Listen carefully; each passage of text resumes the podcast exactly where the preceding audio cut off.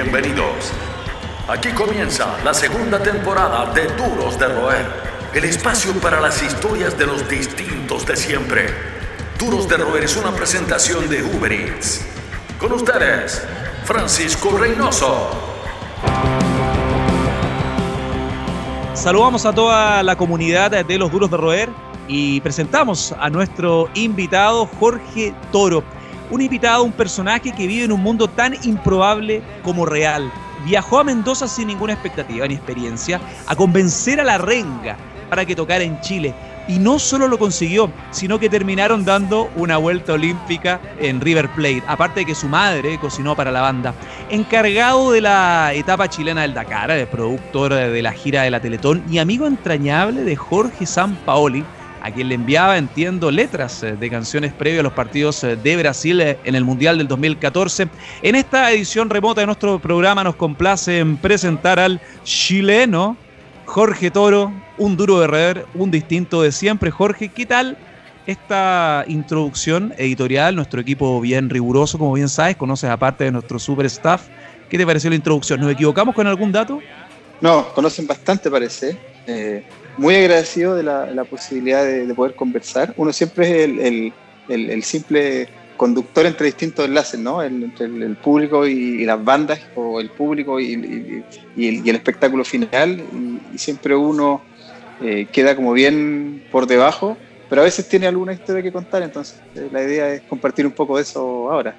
Claro, una suerte de introducción digna de un Big Fish, que, que bueno, porque sería bien mula, que no, sabes que no estoy de acuerdo con esta introducción y pasó la mitad de lo que, lo que estamos contando. Claro, claro, claro. Hay una, hay una experiencia también y hay un acercamiento porque al final en esta historia, en este circuito de duros de roer, todos nos conocemos en cierta medida, todos sabemos lo que uno ha hecho y tú tienes un largo recorrido, tienes varios mundos complementarios, como citaba la introducción. Yo me pregunto primero, ¿cuál, eh, cómo, cuál fue tu acercamiento em, al rock? Uno tiene cassette cuando uno tiene entre 30, 40, 45 años. Los cassettes, los vinilos, los CDs son sus primeras llegadas. ¿Cuál fue la tuya? Mira, tengo recuerdos bien, bien marcados de mi niñez. Estamos hablando plena década de los 80. Eh, que, en algún momento me llamó mucho la atención GIT, que creo que lo primero que tenía guitarra, por llamarlo de alguna manera y, mi primer cassette fue un cassette de GIT del año 86, uno que tenía unos relojes con el nombre de GIT, eh, volumen 12 más. Y eh, después fue Guns N' Roses, El Apetito de Destrucción. Cuando apareció ese single, yo era, tenía creo nueve años y fue como un bombazo. Dije, esto no puede ser. Disco traducido para, para nuestro país. Tal cual, tal cual, con, la, con el, el, cassette blanco, con los nombres en, español. Y mamá, por favor, eh, cómpramelo, allá junto plata. Me llevó en una, una casetería que había aquí en la raza del compadre Valdivia. Eh, muy mítica, muy chiquitita, era un cuartito. Y, me compró ese cassette. Y después, me acuerdo, un par de años después, tipo 89, con un compañero de, de colegio, de séptimo básico, recuerdo un día va a mi casa y me dice, mira, traje este cassette. Y, empiezo a escuchar y dijo, ¿qué es esto? No, lo podía creer, de verdad, cuando, cuando no podéis creer algo. Y era el Justice for All de Metallica. Obviamente recontra pirateado, séptima piratea que tenía. Y si era editado, y Justicia para Todos, también cassette Claro, tal cual, tal cual. Después cuando me lo pude comprar alguna vez, si hay Justicia para Todos. Todavía, todavía lo conservo, de hecho.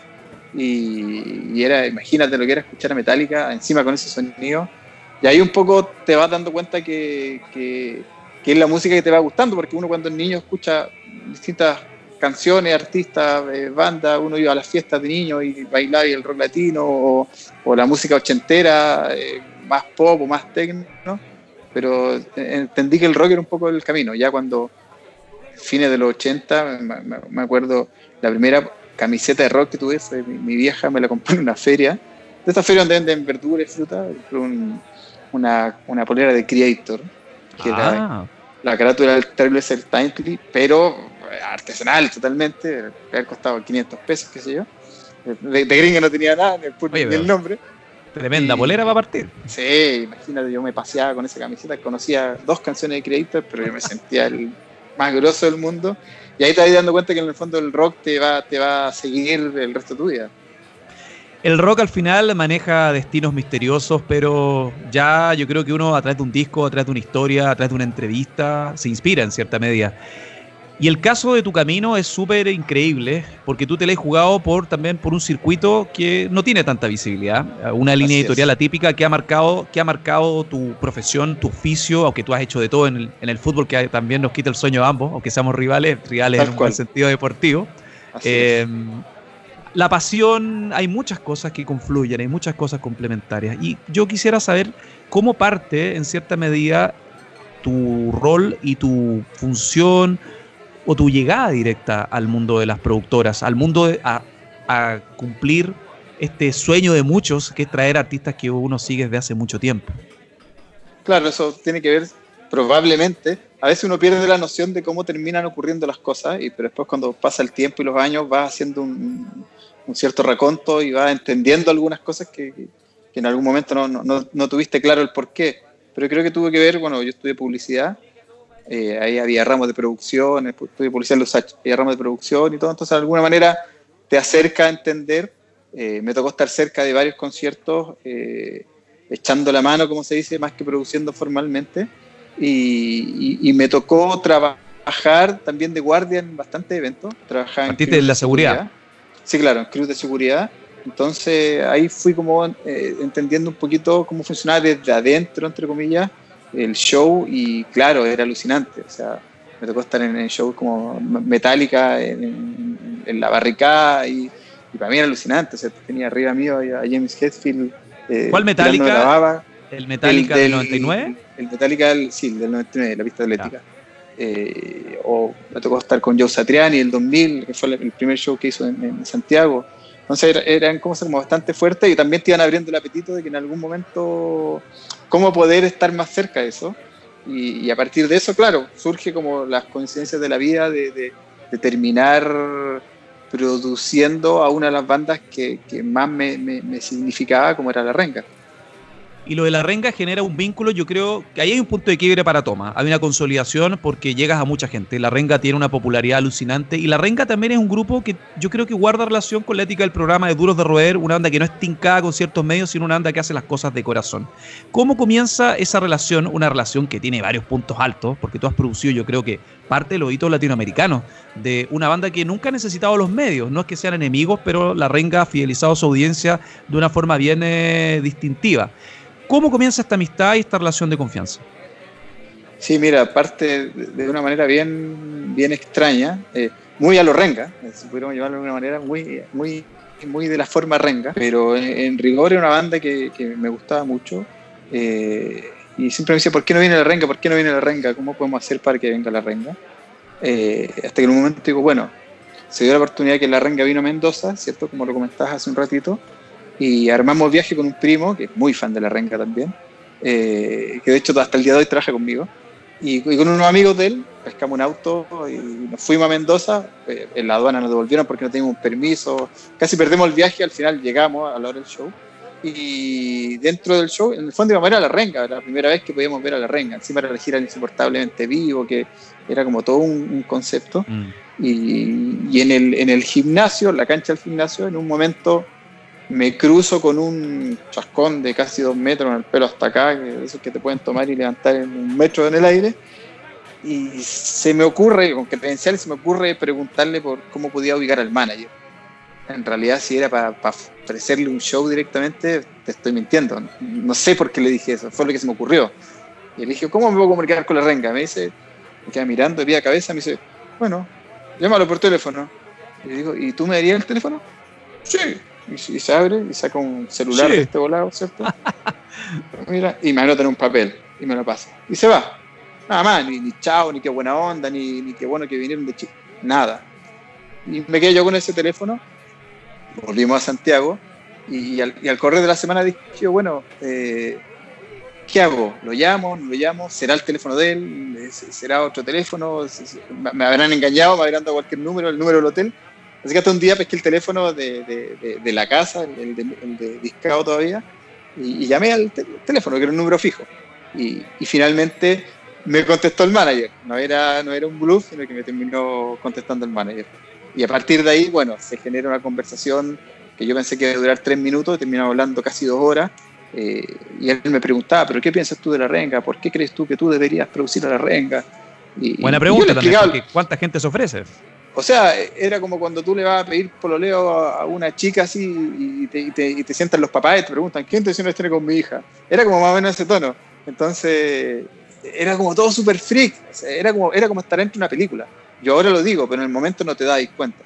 Pero el, manager habló conmigo casi dos horas. Eh, tenían, tenían casi cerrado un show acá, eh, que, que se iba a ser eh, bien cercano en el tiempo y al final de tanto hablar con él, yo tampoco, yo era súper respetuoso porque como esto es de la salamería, decirle, no, hazlo conmigo, no pasa nada, a mí que me interesa es que vinieran. O que vinieran. Uno, uno ve, o sea, a las productoras se les pide un book, un reel de artistas que han trabajado antes, y la vengo anda importante. Él me dijo, ¿qué, Jorgito me decía, Jorgito, ¿qué, ¿qué, has hecho tú antes de producción? ¿Qué, ¿Qué, show produciste? Porque él habla así con una voz bien grave.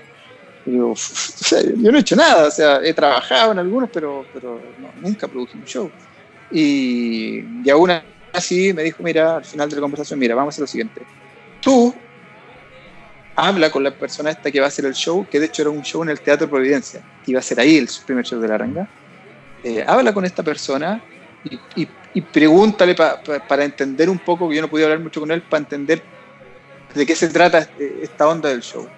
Y si tú sientes, tú como Jorge, tú sientes que no es lo correcto y que lo debemos hacer contigo, tú me dices, y hacemos el show contigo.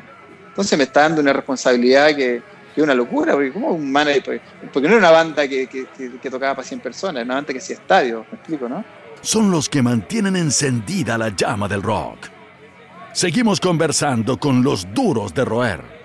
Sí, igual se entiende, se entiende ahora porque uno sabe cómo opera la banda. La banda es un grupo que es, de piel en cierta medida, eh, fuera de la estrategia que hay que siempre tener en, en un negocio, claro está.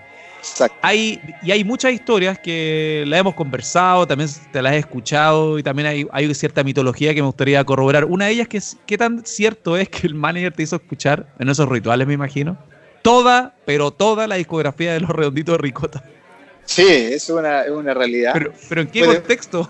fue después del primer show que hicimos en Chile. Eh, después tocaba la renga en el Estadio River, que hacían su primer River Play, que era, fue una expectativa y, muy importante. Por lo tanto fuimos, obviamente. Y un día voy a la casa del manager, uno de esos días después del show, no recuerdo, ya estaba un poco más tranquilo. Voy a la casa de él, almorzamos, comemos, compartimos. Y salió el tema de los redondos. Entonces, yo le explicaba, yo le, eh, explicaba desde que nos conocíamos que, que, acá los redondos llegaron, entraron muy mal, porque entraron con la peor canción que podían haber entrado, que era Mi perro dinamita. Por lo tanto, la gente acá se quedó con la sensación, estamos hablando de, de la primera mitad de los 90, ¿no? Bien te debe recordar. Entonces la gente pensaba que Los Redondos era una banda como media graciosilla, que, que me hablaba mi perro dinamita, que mueve la cola, que era una banda media graciosilla y liviana. Eh, entonces acá nunca logró entrar siendo la banda que era. Entonces me dijo, mira, Jorgito, sentate. Me sienta en, su living y, pone el, primer disco Los Redondos y me empieza a hablar canción por canción de qué se trataba. Segundo disco, tercer disco, cuarto disco, la discografía completa Estuvimos desde las 3 de la tarde hasta las 11 de la noche escuchando los discos canción por canción y, fue como súper alucinante para mí porque es como loco, el manager de la Renga se está dando el tiempo de estar 8 horas mostrándome una banda que a él le gusta. Bueno, eso habla de la, de la calidad humana de él, de la, de la profundidad y la onda que tiene. Bueno, desde ese día ya me hice recontra fan de los redondos y no, no, no, no me separé más de ellos tampoco. Fuera de los conciertos, está, uno puede pensar en la Quinta Vergara, este concierto, una estructura que muchos emularon, esta dinámica 360 en el, Copolicán, que fue algo bien transgresor para, la época, recuerdo, en los conciertos, sobre todo en la Liga del, Rock en Español. De todos esos momentos cúlmines, me imagino que en Apostal que no se va de tu cabeza. Onda, cuando, si, si alguien tuviese como la capacidad de anticipar como su destino, de esos momentos como que uno recuerda con más cariño, me imagino está esa cancha de River Plate eh, está ese momento cuando se unen nuevamente tus dos pasiones gracias a este vínculo al otro lado de la cordillera. ¿Me puedes contar también eso? Yo las veces que había estado en esa cancha había sido por fútbol y con sendas derrotas, así que... no lo pasaste muy bien el 96. Era, era, la primera vez que había un, triunfo no deportivo, pero, pero era el primer show de la Renga en River y era, y era súper importante, súper histórico para ellos. También para el rock argentino. Era una época de mucha ebullición del rock argentino. Estamos hablando de principios de, de la década del 2000 hay toda una ebullición de muchas bandas que empiezan a explotar, a hacer estadios, la Versuit, Los Piojos, Divididos, La Renga, eh, estadios grandes me refiero. Eh, es una época muy particular del rock argentino. Entonces, llegar, para ellos llegar a River era, era, era un triunfo súper importante. Y por eso al final del, del show, una postal imborrable y muy freak también. En un momento yo me veo después del show dando la vuelta olímpica con ellos por la cancha, como si hubiésemos ganado una copa, y los músicos y yo entre medio ahí con unas banderas. Es una locura, pero de la alegría de, de, ese show. Le guardo mucho cariño. Eh, y como dices tú también al, al, 360 le guardamos mucho cariño, creo que uno de los shows más, más importantes que hicimos. No por la convocatoria, porque en un Capulicán hay una limitante de, de público, ¿no? Sí. Y es caro pero, hacer un show. Que la renga, claro, pero la renga se haya animado a hacer esa propuesta que la hizo solo dos veces en su carrera y hacerla en Chile en un indoor, cosa que nunca habían hecho, representó un desafío como bien grande, bien grande, y salió súper bien. Jorge, en estos 18 años hay otras eh, experiencias, como en toda la industria de la producción, de dulce y a gras, y hay anécdotas que te llevas al cajón. Ese show de Charlie García, que tuviste ahí una injerencia en la Quinta Vergara, con un Charlie García, para variar, ahora está un poquito más tranquilo, eh, pasado de revoluciones, dejando la cagada en el camarín, hay que decir.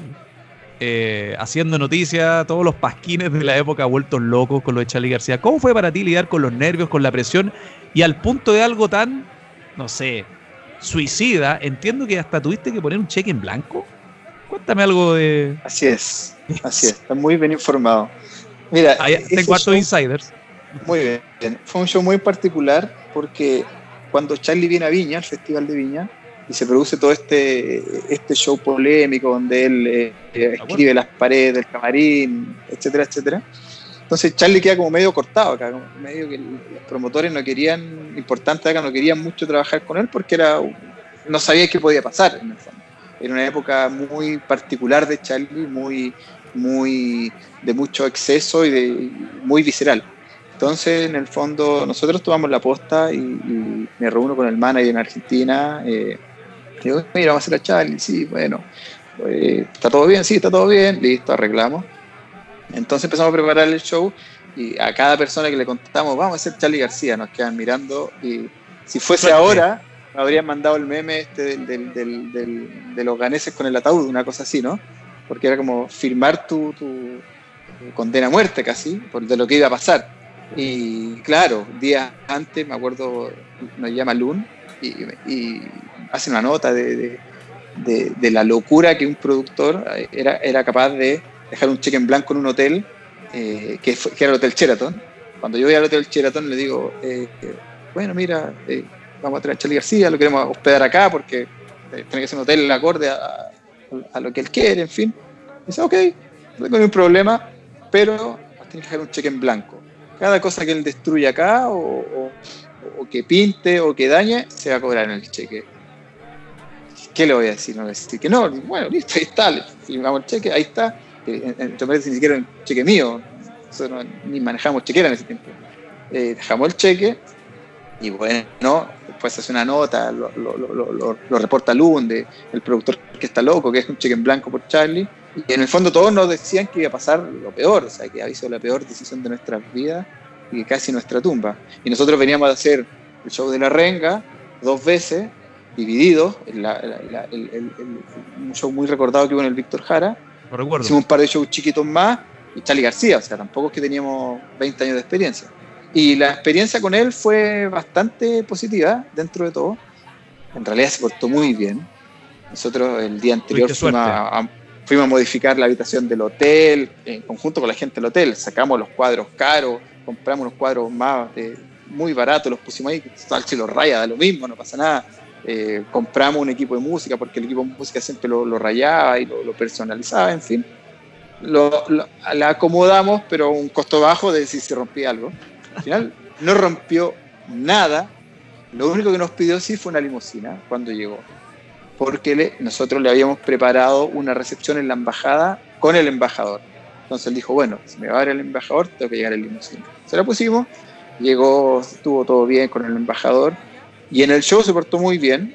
Eh, sí tuvimos algunos inconvenientes con el, con el manager, que se puso medio, medio complicado para algunas cosas, y en algún momento no, no, no nos planteó que, que, no iba a haber show. Eh, frente a lo cual ahí, ahí pasamos a otro nivel y hay una, hay una anécdota ahí que no sé si contar o no, porque como media. No, pero no. Te bailaste todo el equipo, me diste el pase. Pero fue, fue en un momento eh, estábamos a medio del y el, el, el, man dice: No, Charlie no, Charlie no llega. No me pregunté por qué, pero no me acuerdo. Me dice: Charlie no llega. Hay entre mil personas dentro del, del No, Charlie, entonces Charlie no viene. Y en ese tiempo la recaudación se manejaba toda a mano. No, era la época de ahora, que las tiqueteras y, que todo, tú, no veías ni, ni, un dólar, ¿no? Toda la plata se va por, por entre líneas. Eh, entonces toda la recaudación se manejaba. Por lo tanto, había un, seguridad, amigo nuestro, que, que, tenía permiso para portar armas. Y él andaba con su arma siempre también para prestarnos un poco de seguridad para el momento de sacar la plata de la boletería, en fin. Entonces pasa el seguridad, digo, mira, hazme un favor, está pasando esto y esto, bueno, ahí está, se voy yo del mano y digo, mira, me, subo acá, le digo, mira, creo que no es buena idea que Charlie no Si Charlie no viene, aquí no sale nadie. No sé qué cara vio el manager que a los cinco minutos me dice, Jorge, Jorgito, Jorgito, el man, eh, Charlie viene en camino, viene en camino, está todo bien y, va a estar todo espectacular. Son cosas que pasan. Eh, bien, ganaste el gallito. No sé si uno la, no sé si uno la haría ahora, pero, pero en el fondo la desesperación. Charlie llegó después de un show espectacular, tan loco, le pusimos un sillón que no habíamos conseguido carísimo. Charlie de, emoción en un momento del show pesca el, sillón, saca los cojines y los tira al público y nosotros como en, tras bambalinas mirando, no, tiró los cojines al público. Un seguridad se tira un piquero entre medio de la gente tratando de rescatar los cojines porque se perdía un cojín y, pagamos no sé cuánta plata. Pero en general, un espectacular show, no hizo nada malo y también le sirvió porque a partir de ese show se volvió a reposicionar rápidamente y de ahí ya siguió haciendo show acá y todo exitoso. Más que un club, una familia. Sigues junto a los duros de roer. Sí, la gente todavía, yo creo que siente, desde el 2004 o principios de los 2000, con todos estos cagazos de Charlie García, fuera el talento y el, peso que tiene en la escena latinoamericana, un sobreviviente en todo sentido, como que cada vez que una persona tiene la chance de asistir a un concierto de Charlie García, que es cada vez más difícil, como que lo valora porque tiene la certeza que puede ser la última vez que lo vea arriba del escenario. Exacto, exacto. Pero eso sirvió, como te digo, para, para devolverle a Charlie, o que él se autodevolviera en el fondo, eh, el, rótulo del gran artista que es, de que podía hacer un show completo sin ningún problema. Y después, así fue, los siguientes que hizo fueron sin ningún tipo de problema, la gente ya fue con toda seguridad. En Argentina no pasaba lo mismo, pero eso es otra cosa. Hay una historia por ahí de, un show en Argentina que surreal. Historias surreales de Charlie en Argentina, en Chile, en Latinoamérica hay abundante y yo creo que cuando Charlie pase al otro mundo, van a salir unos libros donde se van a romper todos los códigos y van a salir las verdaderas grandes historias de Camarín fuera de la abundante bibliografía que hay de Charlie. Pero queda, yo creo, para eso. Hablando de bandas eh, con, con carácter o personajes con carácter, hay una historia con Alma Fuerte, entiendo también, que es un grupo de Armas Tomar. Un grupo que tiene, tiene también lo suyo. Sí, que tiene fanáticos muy radicales acá. Eh, nosotros nosotros tuvimos la mala suerte de, aparecer en el mercado en una época capaz que equivocada, ¿no? En una época donde, donde el rock argentino tenía una valorización distinta a lo que es ahora. Eh, nosotros empezamos a trabajar con varios artistas argentinos en una época que eran muy desconocidos acá y en una época que no existía la, globalización de tal manera que existiera Spotify o plataformas digitales, eh, YouTube por lo tanto, la única manera de conocer a un artista era eh, viajando y trayéndose el disco, o que te prestara el cassette o el disco a algún amigo. Eh, si no, o sea, por ejemplo, si no, eh, Alma Fuerte hoy en día sería una banda de, muy buena convocatoria, por ejemplo. Pero el, año que lo hicimos, 2004, fueron, cortamos 182 tickets, no recuerdo el número exacto. 182 tickets de una banda extranjera. ¿Qué podía hacer con eso? ¿no? por lo tanto, fue ni eso, fue un show muy sufrido. Eh, aceptaron venir en una van porque aprovechamos una parada que tenían ellos en Mendoza para cruzar y hasta ahí todo bien. El tema que nosotros también un poco por la inexperiencia y, decir, bueno, venimos 200 entradas, ¿qué hacemos con esto? Empezamos a tratar de reducir costos y, ellos, y ellos lo tomaron muy bien, pero es algo que claramente no, no repetiría, ni no repetí nunca más en la vida, porque ellos llegan acá a Santiago en la van de la van se van directo a probar sonido a la batuta, que fue un show de la batuta, un día lunes de mayo, con 5 grados de temperatura. O sea, ¿cómo, cómo no ir a un show? Están todas las características. Un día lunes, de mayo, frío, en fin. Y de la prueba de sonido se fueron a comer y lo llevamos a comer, nos conseguimos con un canje, con un, con un restaurante. Haciéndolas todas. Eh, no, claro, y nos conseguimos de canje chorrillana, porque seguramente para el, el restaurante era más barato. Pero claro, antes de tocar, ¿cómo te ves comer una chorrillana que quedáis seco por, 12 horas? Entonces, una chorrillana y encima no, ni siquiera había hotel, porque yo dije, no, no, no pongamos hotel para no hacerte gastar más plata, no pongamos hotel. Entonces, estos terminan de comer, se tiran, el, el, el, restaurante tiene unas bancas estas largas, como que hay los clubes deportivos de, de barrio, ¿no? Se tiran en las bancas a dormir. Entonces, la imagen que yo tengo de Iorio, que parecía este, un faraón egipcio durmiendo en una tumba, tirado en una banca. Por otro lado, el Tano Marquelo, que es un guitarrista eximio, de alma fuerte, tirado en otra banca. De, haber comido recién así tremenda chorrillana, y yo creo que debe haber sido la segunda vez que tuvieron más sed en su vida. Entonces, fue como una situación que no, obviamente no, es difícil de, de igualar y de repetir pero a veces la inexperiencia eh, te hace llegar a esos límites y las bandas te acompañan, porque a veces una banda dice, no, no me interesa nada y, listo, pero, pero la banda fue muy gentil. Giorgio, que es un personaje muy, muy, muy rudo, fue muy gentil, se portó muy bien y, eso también te habla de, del prestigio que, que, uno va ganando en Argentina. Si no, una banda viene y ni a palos te aguanta hacer eso y no te acepta lo de tampoco. Nada, nada, Pero bueno. ¿Qué, ¿Qué, es más estresante? ¿Algo así, lo de Charlie García? Yo me pregunto si es más estresante apostar por un mercado que no tiene medición concreta en esa época, que no tenía medición concreta, porque ahora uno ya sabe, gracias a las métricas de los servicios de streaming, uno puede llegar a, cierto, a cierta certeza más que, más que jugársela al cruzar el otro lado de la cordillera y face to face negociar un contrato. Pero yo me pregunto si hay más tensión en eso o en estar a cargo de una producción titánica como el Dakar, por ejemplo.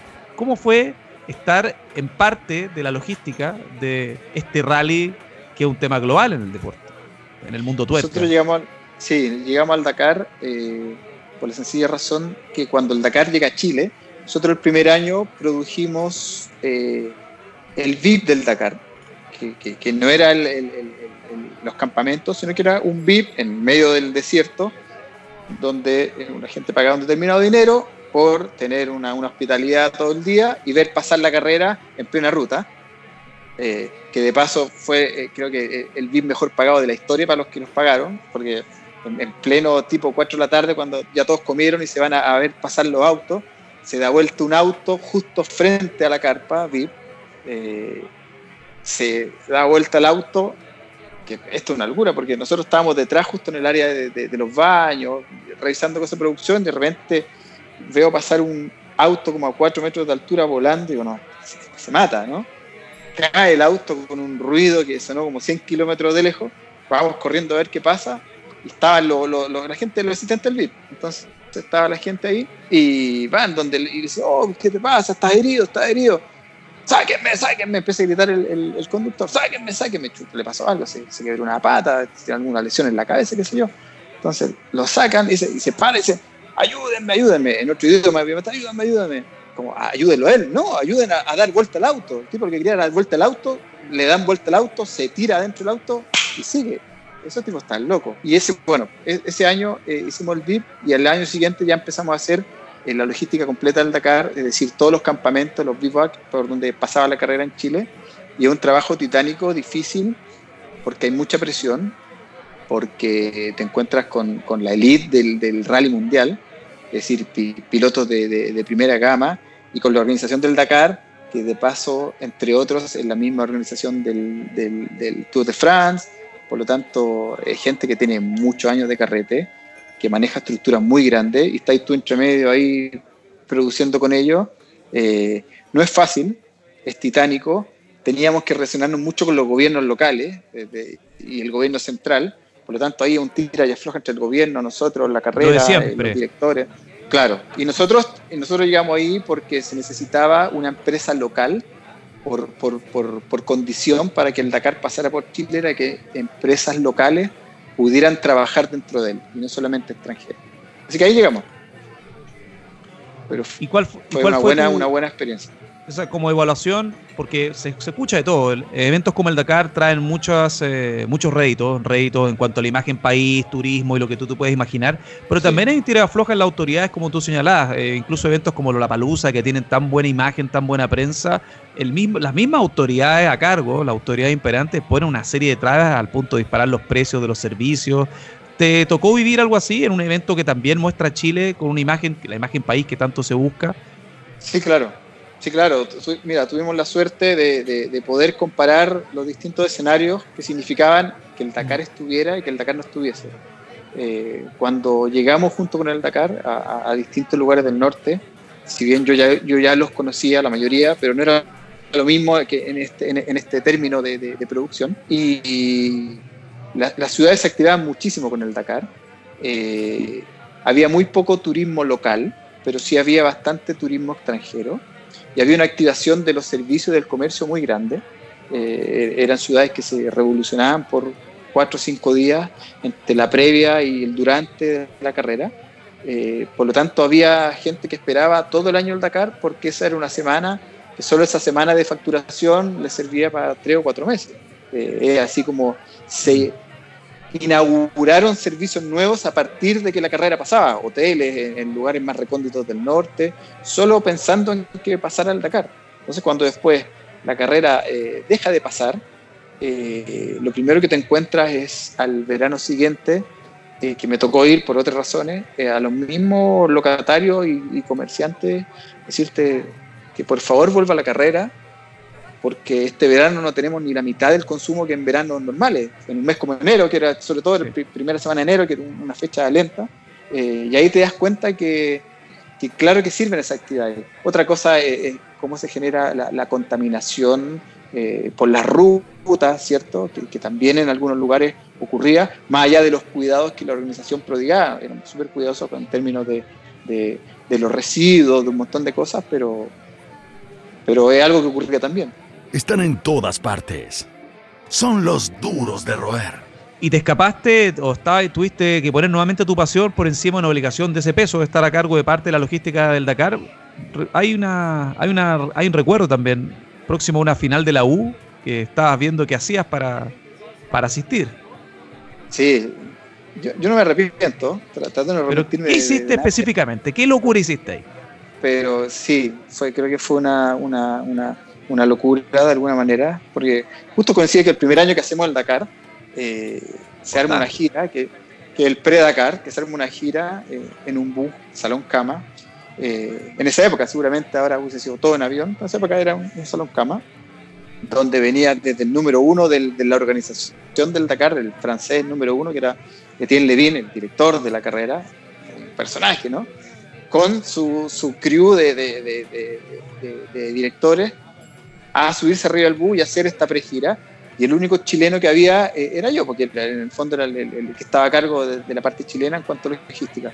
Y esa gira justo, justo, la, se cruza con un partido de la U con Unión Española, que es la final de la Apertura 2009. No sé si te recuerdas ese, esa final que la gana 1-0 con gol de Olivera, en fin, un partido muy cerrado, una, una final muy bonita. Entonces se cruza con eso, dije, está todo bien, pero yo no me quiero perder el partido, entonces cuando yo hablo con mi, mi contraparte argentina, que era el, nexo más directo en esa época, yo digo, mira. Claro, yo me, colgué un poco de eso. Le digo, mira, una semana antes le digo, mira, uh, fíjate, está pasando esto, eh, está el partido este que es la final, el, último partido del, campeonato, y, me llamaron a, trabajar en el tema de la seguridad, y un poco a, dirigir cómo, cómo se podía dar todo para que la gente a tranquila, no hubiese problemas, ni violencia, en fin, en fin. Todo mentira, ¿no? ¿Quién me iba a llamar? Con suerte me llamaban, venga a buscar el abono, si es que lo pagó para, ir al estadio. Entonces, eh, yo le digo, entonces está esta situación y tengo que, tengo que trabajar. O sea, yo trabajo con ellos muchos años, no puedo dejarlo. Bueno, sí, listo. Y te sumas a la, a, la, a la ciudad siguiente, que era el otro día del partido.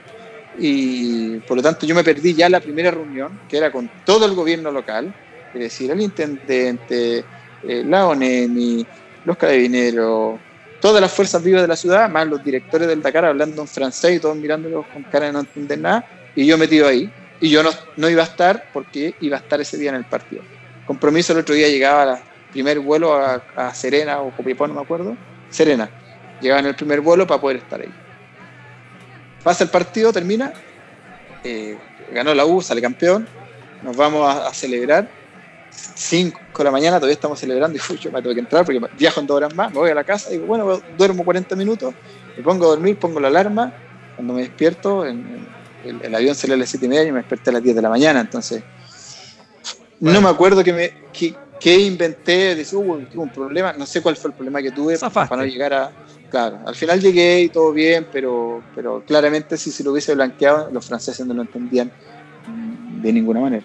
Llegamos a Universidad de Chile nuevamente, que te une con tu padre, con proyectos personales, y a Jorge Sampaoli.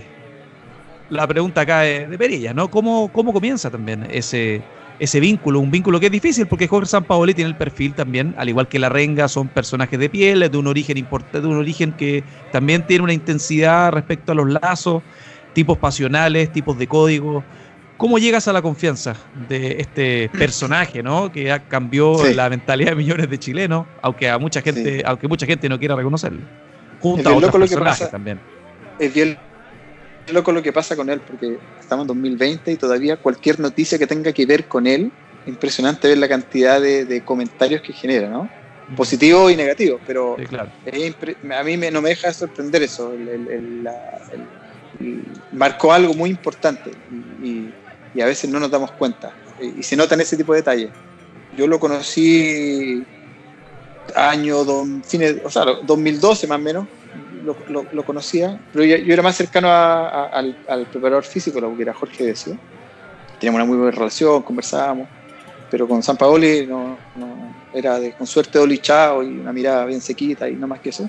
Y, yo también era, igual, porque no se acercaba, yo tampoco me acercaba, eh, pero en algún momento me, me, llama el profe Decio y me dice que Jorge quería ir a un show que hacíamos nosotros pero quería saber cómo podía entrar y salir en el fondo para era fue no fueron las pastillas del abuelo si no me equivoco ah. un show que hicimos que, que, justo cayó el día del cumpleaños de él. Entonces claro él va con la familia nosotros armamos un, pequeño operativo en el fondo para que entre cómodo y todo. él, no es mala onda con la gente, pero es corto de, es corto genio, no, no, no, es versero, no es como si es muchacho, no, es recorto, entonces eh, no le gustaba mucho la exposición. Entonces eh, ahí estuvimos con él, compartí un poco y después, no me acuerdo a, razón de qué, empezamos a conversar y se dio como una onda súper bonita y ahí ya pasaron un par de cosas eh, y afianzamos una amistad como bien intensa eh, que se mantiene hasta el día de hoy. Eh, hemos podido compartir mucho, muchos momentos también lindos, difíciles, traumáticos, que me ha tocado estar al lado de él y a él también le ha tocado estar al lado mío. He tenido un par de, situaciones relativamente complejas y, y, él, y lo único que he escuchado de él es, Jorge, ¿qué necesitas? ¿Qué hago yo? dime, aquí estoy. Lo que tú necesitas yo lo hago entonces, cuando alguien te, te, blanquea su, su, su, amistad de esa manera, eh, tiene un valor muy importante. Y, y también la, la, música es una conexión fundamental. Un amante del rock se daba la casualidad de que nosotros estábamos trayendo a las bandas que a él le gustaban, que se ve La Puerca, eh, eh, Don Osvaldo en su momento, Don Osvaldo era lo, que era callejero, ¿no? por, los, que, los, que no conocen la, la asociación. Pastilla del Abuelo, el Ave Entonces, se daba que nosotros éramos su, llave para conectarse con la música que a él le gustaba. Entonces, a partir de ahí generamos una relación eh, de mucha amistad y de mucho código también, porque uno estando al lado de él, te enteras de muchas cosas, termináis manejando mucha información.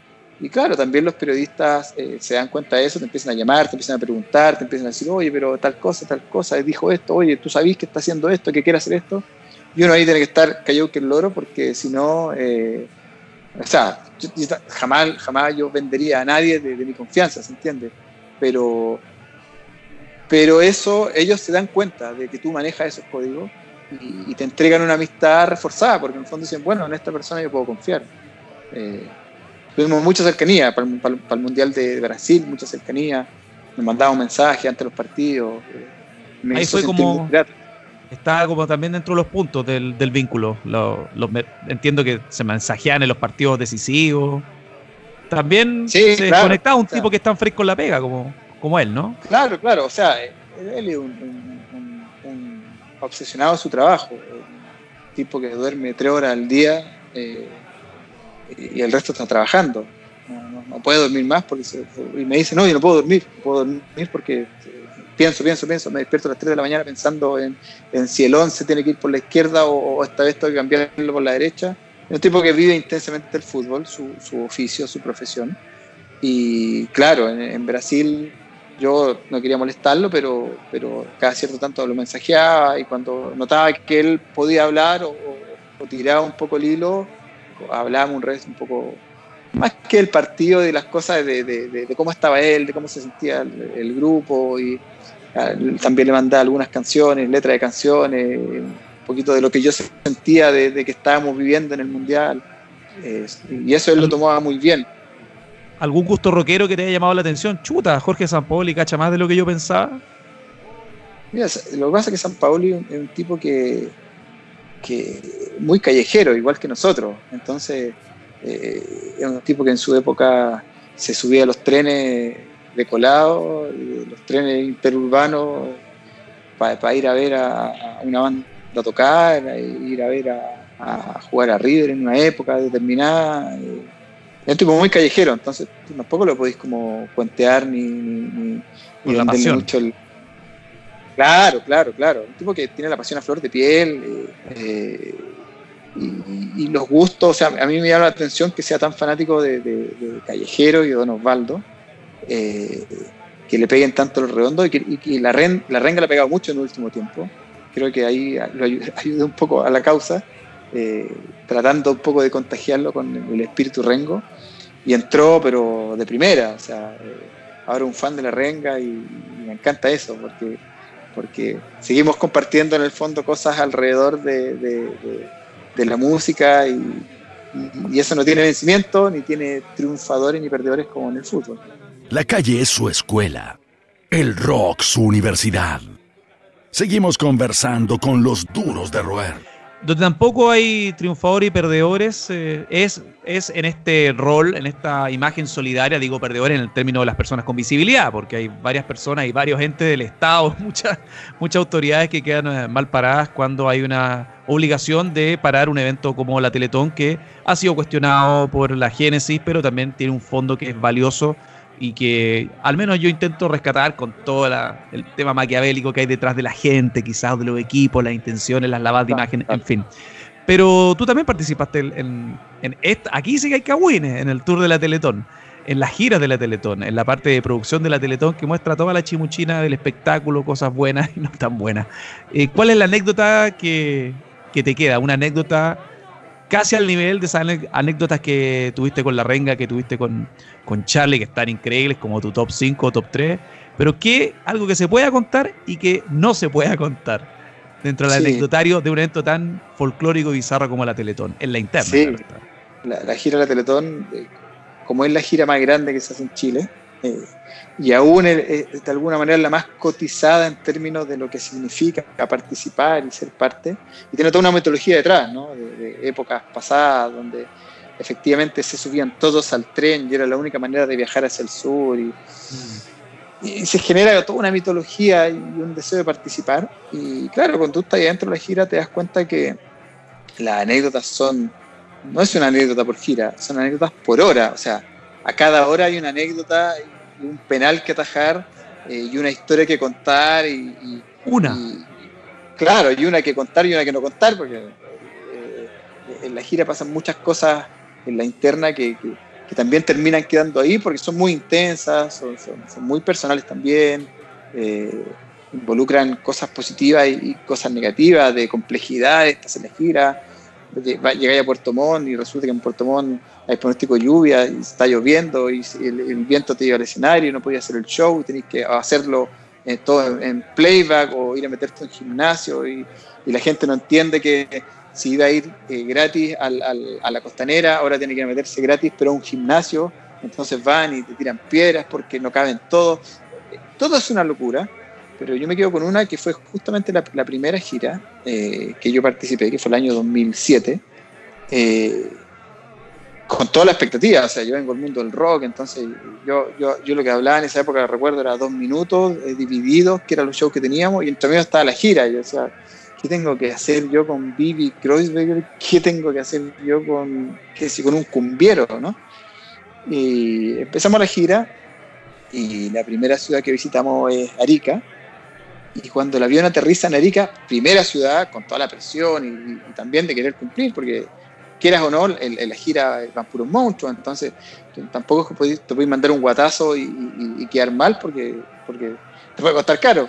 Y aterrizamos en Arica, que es la primera ciudad, y lo primero que nos dicen eh, por teléfono, eh, hubo un terremoto. Mientras ustedes viajaban, hubo un terremoto en Antofagasta que fue el terremoto Tocopilla del 2007, no sé si te recuerdas, fue un terremoto bien grande que hubo. Es un terremoto. ¿Qué hacemos?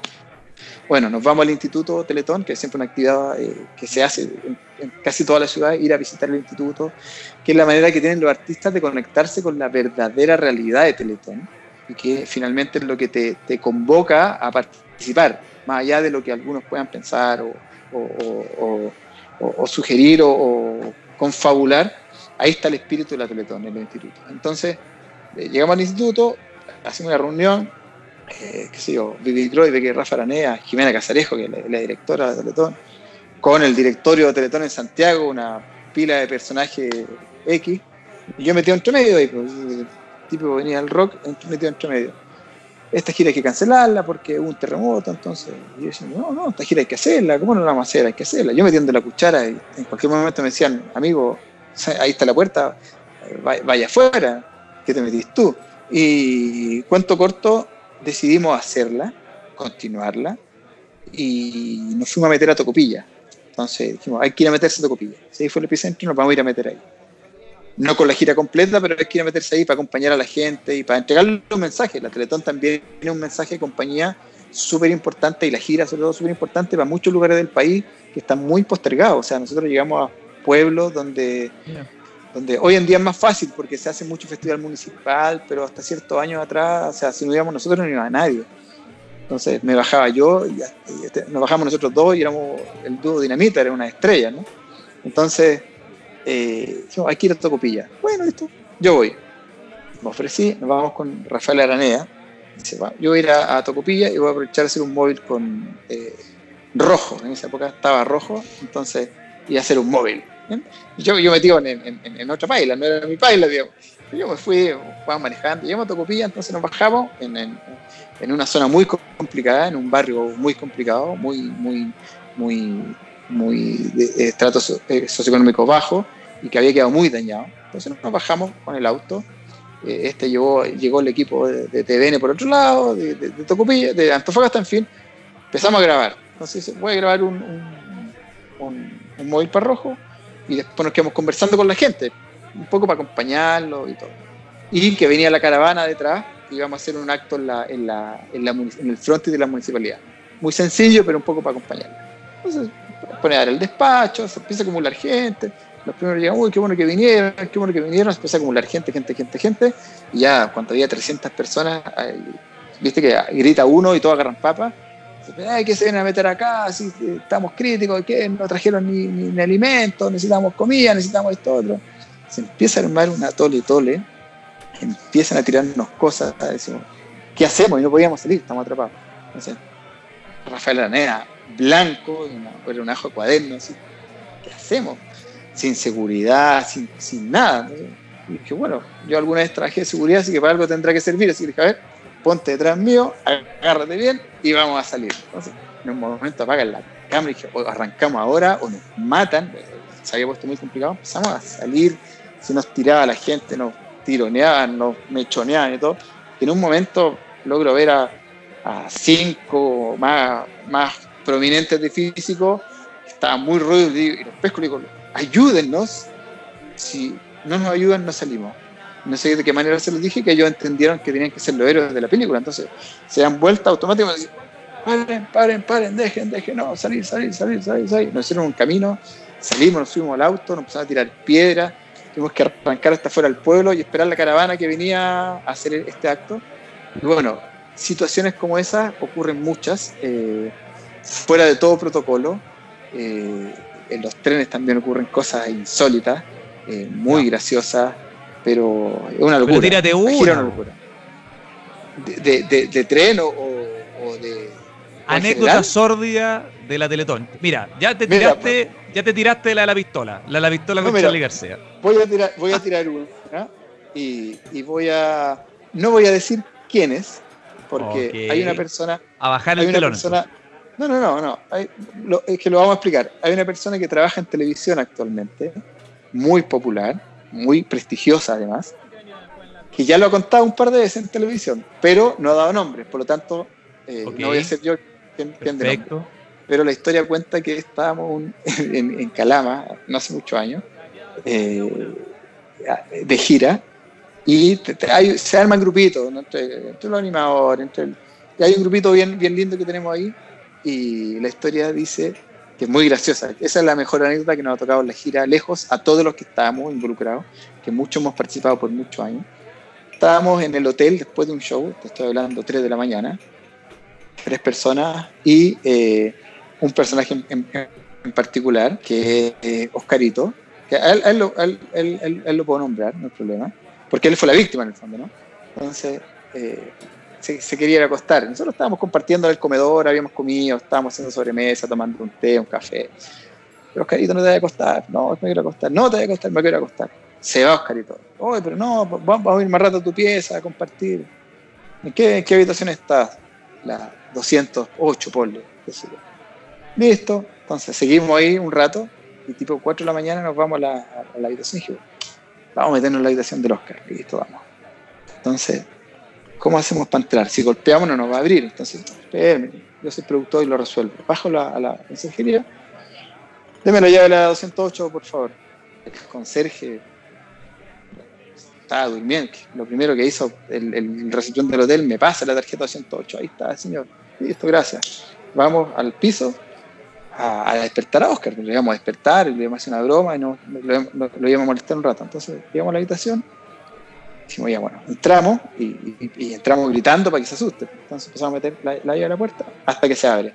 Abrimos la puerta, nos metemos, empezamos a gritar y el señor que se levanta de la cama no era Oscar, era un señor que no tenía nada que ver con Teletón ni nada, y se nos tocó una cara de espanto. Y Cagazo. lo iban a matar o lo estaban asaltando, salimos corriendo, llegamos a nuestras piezas eh, con cagazo que iba a pasar acá, esta persona va a ir a reclamar al hotel, nos van a denunciar, a los, a los 10 minutos por otro procedimiento, nada que ver, llegan los policías abajo con las sirenas, uh, llegaron los policías, ahora nos vienen a buscar, nosotros pensando lo peor, pero eh, una anécdota muy genial, que cuando se cuenta no logra ser tan graciosa como lo fue vivirla, ese señor por suerte no, no, no, sé qué habrá, no sé qué habrá pensado. Habrá pensado que lo querían matar, que lo querían asaltar, que lo querían. Podía haber pensado cualquier cosa. Podía haber sido un señor que estaba con su pareja, podía haber sido una mujer, podía haber sido cualquier persona. Entonces, eh, son cosas que pasan en la gira, eh, que quedan en la gira, pero ya que el, el, un amigo conductor. Mucha introducción, mucha introducción para la, para la, para la no. anécdota fue muy graciosa, fue muy graciosa. Vamos, y no pasó mayor. Vamos a quedarnos con la de Charlie García y con la de la renga que están ahí sí. en, en, en, el techo de tu línea de tiempo. Oye, casi para despedir esta conversación, también recuerdo y fui, fui testigo de muchos de los conciertos eh, cuando tú te involucraste también en un circuito complicado, que es el circuito del pan rock, donde también se guardan historias interesantes con un público intensísimo. Yo no me explico por qué el desastre de Doom no le cambió la mentalidad a la gente que sigue causando desmanes en los conciertos de punk. Cuéntame también para el cierre alguna historia. Sé que tuviste un par de cosas extrañas, sobre todo en un concierto de, de dos minutos. Me acuerdo que en Gatillazo tuviste que fumarte la destrucción de la puerta del, del Caupolicán cuando tocó Gatillazo con Rato Porado pero lo de dos sí. minutos guarda un anecdotario sí. interesante, ¿no? Sí, a ese show de gatillazo que dices tú, eh, decidimos bajar el telón con, el, con, el, con los shows de punk porque en realidad nos dimos cuenta que, que la gente se expone innecesariamente y, y, y, a veces se hace muy peligroso para todos, para, los que trabajan, para el público, innecesariamente peligroso. O sea, ir a un show de, música es ir a disfrutar de una fiesta, ir a vivir un momento inigualable, donde tú pagas y, te cuesta tu entrada para ir. Entonces es súper ilógico que quieras ir a destruir o ir a poner en riesgo a los demás. No es una moda, es una forma de entender la vida. Sigues junto a los duros de roer. Pero entiendo que hubo algo mayor, hubo una historia mejor quizás en lo de, porque lo me refiero que el tema de los, conciertos, el tema de los conciertos ya una historia que tiene antecedentes desde los 90 en cierta medida y lamentablemente todavía no cambia, pero en dos minutos entiendo ocurre algo interesante. Sí, sí, fue muy llamativo porque resulta ser que esa época era una época muy de capa caída, dos minutos. Lo, más que hacían era la batuta, metían 200 personas. Después de los 90 tuvieron un declive súper pronunciado y no salían de ahí. Entonces, eh, en algún momento arreglamos con ellos para hacer un show y le digo, bueno, vamos a hacer un show, pero vamos a hacer un show grande. Dice, pero ¿cómo? Si no, estamos metiendo gente. no, no, lo vamos a regular. Entonces, armamos un show que fueron los 20 años de dos minutos, eh, donde el concepto era tratar de, hacerle recordar a, mucha gente lo que eran los shows de, de los 90, dos minutos, que eran, muy populares. Y parece que la gente aprendió, porque el, show empezó a vender bien y, y nosotros calculamos que se iban a vender, qué sé yo, 2.500 entradas, por decirte algo, en el Víctor Jara que lo hicimos, que era una súper buena asistencia histórica para ellos.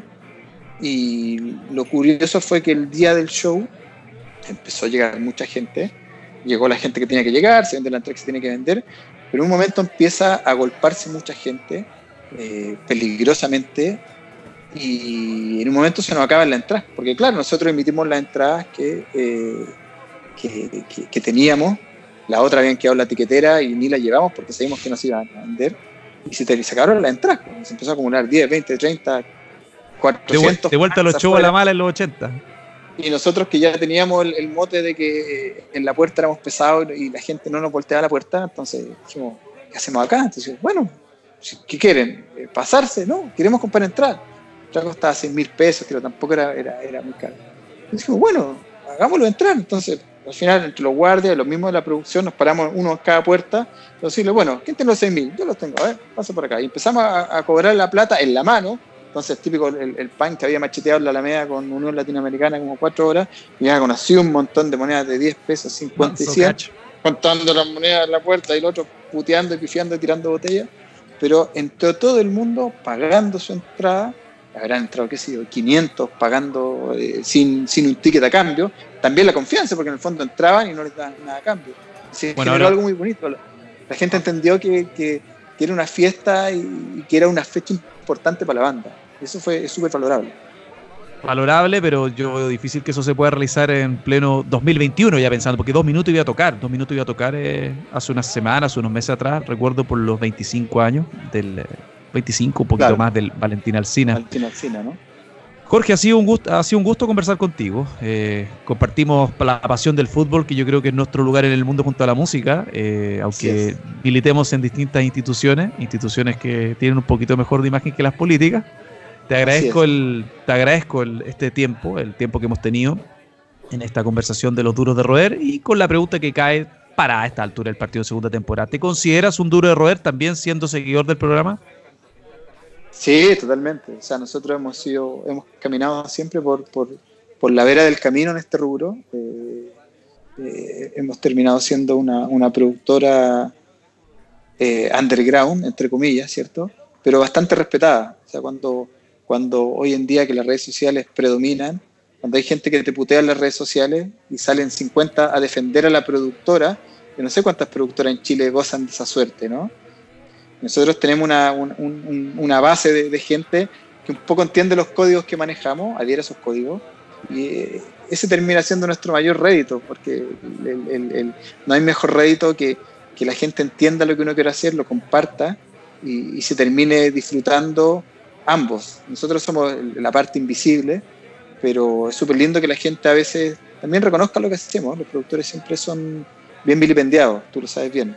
Sí, es, una, es, es un oficio que tiene muchos eh, beneficios, pero también la parte de ser, el rostro visible de, las, eh, los reclamos constantes de la gente, un público que es cada vez más exigente en cierta medida. En Chile ya hace 15 años que hay una frecuencia de conciertos insólita.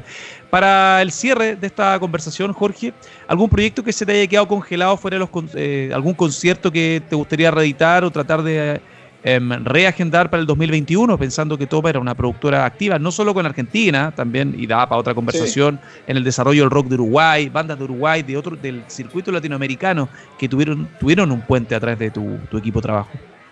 Exacto, sí, hay varios shows que quedaron ahí a punto de anunciarse, no se alcanzaron a anunciar, y que algunos vamos a poder rescatar apenas se pueda abrir esto, que no sabemos cuándo, pero hay otros que ya va a ser un poco más complicado realizarlo.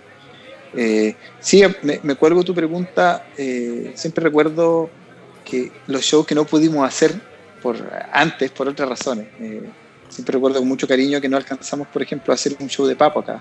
Mm, habíamos hablado ya con el manager estamos súper encaminados y fue justo el, año que Papo nos dejó. y así también, hay, hay varias historias que tienen que ver con eso, pero sí, se vienen igualmente si no, si no, si no estamos dentro de una ataúd que fin de año a nivel de producción, vamos Hay que resistir. vamos a resistir. Tenemos algunos shows en cartelera, de hecho, que, todavía no se pueden eh, confirmar ni tampoco suspender, porque lo, que está pasando ahora es súper cambiante y que, para las productoras es súper difícil de manejar, porque es información continua, eh, que, no te da tiempo ni tregua. Eh, y sabemos que la gente espera respuestas, entonces es súper complicado pero vamos a hacer varios shows considerables y sabemos que a nuestra gente, la, la, a la que está cerca de nosotros como público, le van a llenar el, alma y el corazón, tal cual desde el primer show que hicimos. Jorge Toro, una historia ya de 18 años en la producción, mucho más en el fútbol y en el amor por la música que une a todos los duros de roer. Te quiero dar las gracias, amigo. Muchas gracias por tu tiempo. Y a todos ustedes, los que nos escuchan desde este búnker que ya es tradición en este tiempo de confinamiento, esperamos también que puedas desarrollar proyectos personales eh, algo positivo de este tiempo de ocio, Jorge. Muchas gracias. Esto fue Duros de Roer con Jorge de Toma Producciones, un pilar también en una alianza importante que es el rock en nuestro idioma, a veces tan vilipendiado en un mercado que prioriza lo anglo. Muchas gracias. Duros de Roer. Hasta la próxima, amigos. Esto fue Duros de Roer. Esto fue Duros de Roer Podcast. El último apaga la luz. El Club de los Distintos de Siempre fue presentado por Uber Eats. Hasta la próxima.